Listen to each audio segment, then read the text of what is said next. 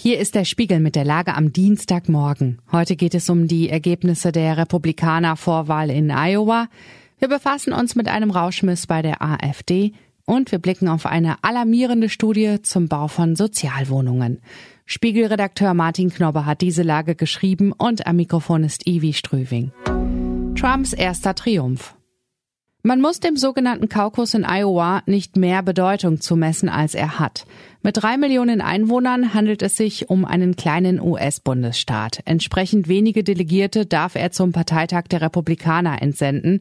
Dort wird am Ende der Kandidat für die Präsidentschaftswahl gekürt. Die Bevölkerung in Iowa steht schon lange nicht mehr für den amerikanischen Durchschnitt. Auch ihr Wahlverhalten ist nicht repräsentativ. Bei der Vorwahl 2016 erreichte Donald Trump nur den zweiten Platz und landete dann doch im Weißen Haus. Dort will Trump wieder hin. Und seine Favoritenrolle in Iowa wird er gerecht.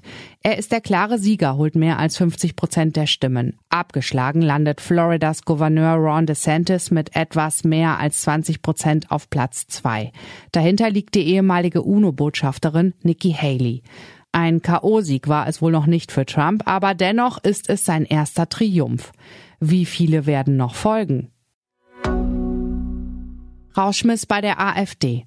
Das Geheimtreffen von AfD-Politikern und anderen Rechtsextremisten hat hohe Wellen geschlagen. Vor allem ein Masterplan zur Vertreibung missliebiger Menschen mit Migrationsgeschichte empörte viele. Zehntausende Menschen gingen in Deutschland am Wochenende auf die Straße. Nun hat die AfD selbst erste Konsequenzen gezogen. Parteichefin Alice Weidel trennt sich von ihrem Referenten Roland Hartwig. Er hatte an dem Treffen teilgenommen. Will die AfD in der Sache konsequent sein, müsste sie sich allerdings noch von manch anderem Parteimitglied trennen. Von Co-Parteichef Tino Kruppalla zum Beispiel.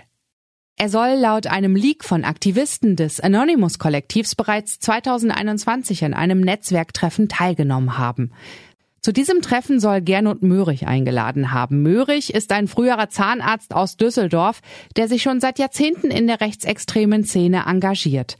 Er hatte mit anderen auch zu dem Treffen bei Potsdam eingeladen. Kropalla kann sich nach eigenen Worten nicht erinnern, ob er an dem Treffen teilgenommen hat. Es ist eine der stilleren Krisen des Landes. Kein Treckergehupe begleitet sie. Die Wohnungskrise hat sich schleichend entwickelt. Sie trifft vor allem diejenigen, die nicht viel Geld haben. Die Ampel wollte 400.000 neue Wohnungen pro Jahr bauen, davon 100.000 öffentlich geförderte. Dieses Ziel hat sie verfehlt. 2023 wurden nur 270.000 Wohnungen fertiggestellt. In diesem Jahr werden es wegen der Rezession vermutlich noch weniger sein.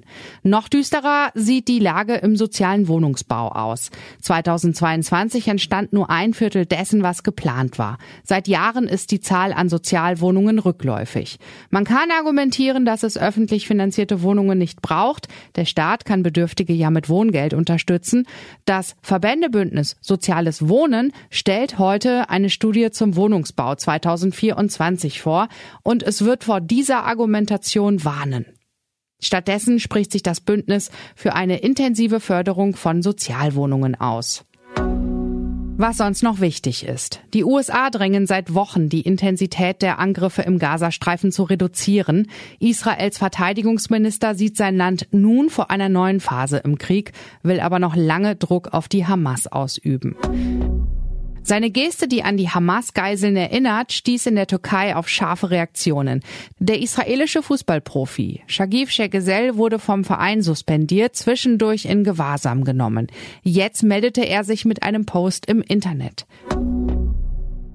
Die Raketen schlugen auch in der Nähe des im Bau befindlichen US-Konsulats in Erbil ein. Iran hat Ziele im Irak und in Syrien angegriffen.